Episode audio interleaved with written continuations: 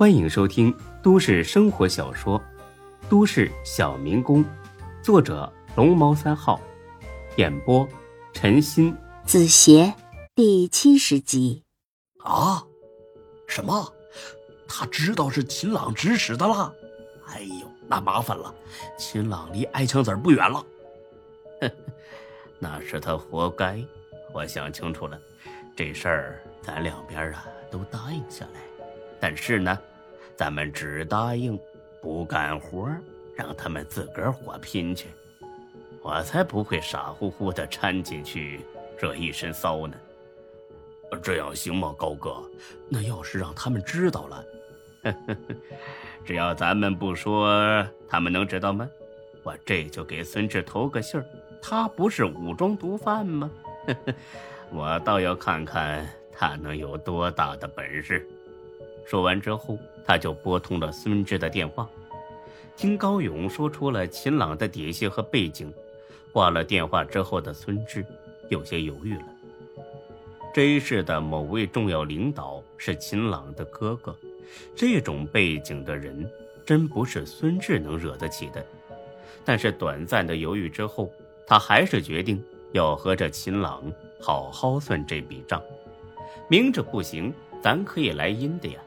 他上网搜了一下秦朗的办公地方，叫做豪爵大厦。这个地方离着洪盛楼很远，足有二十里路。而且周边不远处就有一个城中村，一个计划在孙志的脑子里生成了。孙志觉得应该想办法把他引到城中村去暴打他一顿，然后呢把视频拍下来拿给董倩倩看，出一出董倩倩心底的恶气。但是他又不想把董倩倩这事儿告诉刘永才和李欢。想来想去，孙志猛地一拍大腿，哈哈的笑了起来。夏兰刚才出去打热水去了，进屋之后看到孙志笑得这么开心，很是不解。怎么了？这么高兴？哎，夏兰，你有没有演过戏？演戏？没有啊，倒是上学的时候经常参加文艺晚会之类的。那你要不要陪我演一出好戏啊？接着，他把自己的计划和盘托了出来，他想让夏兰呢。去扮演一个又骚又浪的女人，把这秦朗引到豪爵大厦附近的城中村去，而后好好的揍他一顿。夏兰听完之后，拧了他的耳朵一把：“真是个小没良心的，刚从学姐床上下来就把我当破烂了。不过听起来倒是蛮有意思的。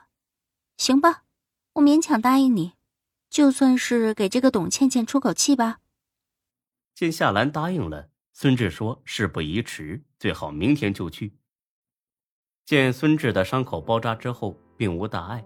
再说了，夏兰也知道孙志这种人在医院待不住，便一口答应了下来。行，这次听你的。第二天一早，孙志出了院，虽然走路一瘸一拐的，但是基本上并无大碍。不过，为了减少他腿部的受力，夏兰还是给他买了个拐杖。他走起来一瘸一拐的，逗得夏兰娇笑不已。笑什么呀，学姐？你还有没有同情心了？你？夏兰呢，还是抿着嘴笑个不停。孙志，你说实话，你现在脑子里还有心情去想男欢女爱的那些事儿吗？自从疯狂的折腾完那一晚。孙志在夏兰面前那是彻底不要脸了，有啥说啥，毫不隐瞒。呵呵，我想啊，我恨不得把你摁在马路边的垃圾桶上就开始呢。滚，也不嫌脏。对了，一会儿找到赵大伟之后，你一定要照我说的做，千万别冲动，否则咱们的计划就落空了。孙志点了点头。原来呀，他俩昨晚商议好怎么对付秦朗之后，又顺便把赵大伟给捎带上了。因为听孙志说完整件事情来龙去脉之后，夏兰觉得赵大伟比秦朗更可恶。他说：“既然赵大伟能设一个局把自己老婆给卖了，那今天呢，他也设个局让赵大伟去吃几年牢饭。”孙志马上就答应了他的提议，而且他俩很快就想到一个极其完美的计划。只要这计划奏效，赵大伟绝对能吃上牢饭。走了一段，孙志觉得腿脚活动开了，他俩便打了车，奔着之前董倩倩提供的赵大伟的住处去了。巧的是，这小子呀，就住在豪爵大厦西边这个城中村。孙志和夏兰没费多大功夫，就找到了一百一十四号房子。听董倩倩说，这是赵大伟租的，他经常弄一群狐朋狗友来这赌博、喝酒啥的。孙志两人来的不凑巧，赵大伟不在家。夏兰按照之前的计划给赵大伟通了个电话，他谎称自己是租房子的。想把赵大伟住的这个院的沿街东屋给租下来，做点小买卖。巧的是，赵大伟确实发布过招租信息，他毫不犹豫的就信了，并且说马上就回来开门给夏兰看房子。挂了电话之后，夏兰乐了，他上当了，他肯定以为我租一间沿街的小东屋是想干大保健呢。他是不是巴不得自己院子里有个干这种活的女人？省得他想发泄的时候还得出去找。哼哼，学姐就是厉害。哎，你瞧瞧，这个城中村呢，有多少干这行的？你只租一间小东屋，换了我呀，也觉得你是干这个。你等着吧，等他回来之后，你小心点我呢，就在这蹲着，我会看准时机报警。不过中途有什么意外，你喊一声，我就冲进去。行，我自己有数。好歹我也学过一年多的防身课呢，你放心吧。大概过了半个小时，赵大伟叼着烟儿，踉跄跄的回来了，一看就是昨晚上喝多了，到现在还没醒酒呢。夏兰马上迎了过去：“你是房东？”“啊，是啊，是你打电话要租房子？”“对。”赵大伟色眯眯的从头到脚把夏兰打量个遍，这是难得的极品呐。这种姿色来城中村接活儿太可惜了。他暗自想着，想啊，等这女的开始接客之后，他马上就会光顾。哎，那行，那走吧，跟我进屋看看吧。夏兰就跟他走了进去，进了东屋。这房子呀，特别小，不到十平米，里边乱七八糟的，一地的灰尘，一看就是很长时间没人住过。怎么样？这房子不错吧？开门正对大街，老显眼了。晚上呢，你再弄个 LED 灯，这么一打，还怕没生意吗？夏兰回过神来，很挑逗的瞟了他一眼。你知道我要租来干什么？干按摩呗，难道还干理发店啊？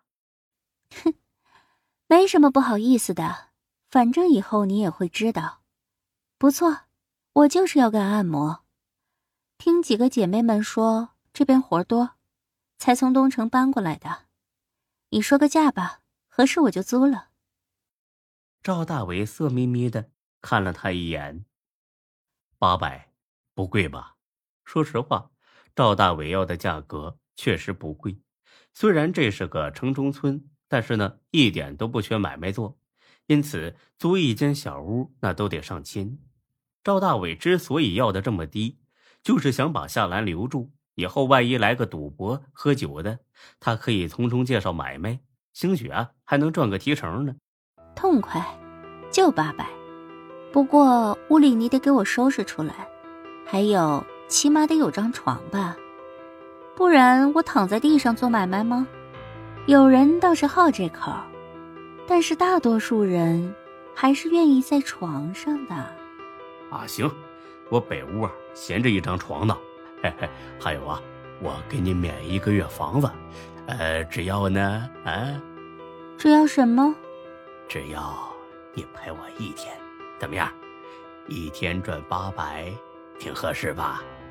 大家以后啊，那就抬头不见低头见了，哎，就当认识一下，哎，熟悉熟悉。夏兰装作考虑一会儿，答应了。毕竟她现在的身份，那就是个小姐，赚谁的钱不是赚呢？见夏兰点了头，赵大伟就要动手动脚，夏兰一把把他推开了。去北屋，你先脱了，我上个厕所就过去。有药的话吃一点，别第一回和你就弄得不尽兴。那个，放心吧，啊，包你爽的，欲死欲活。本集播讲完毕，谢谢您的收听，欢迎关注主播更多作品。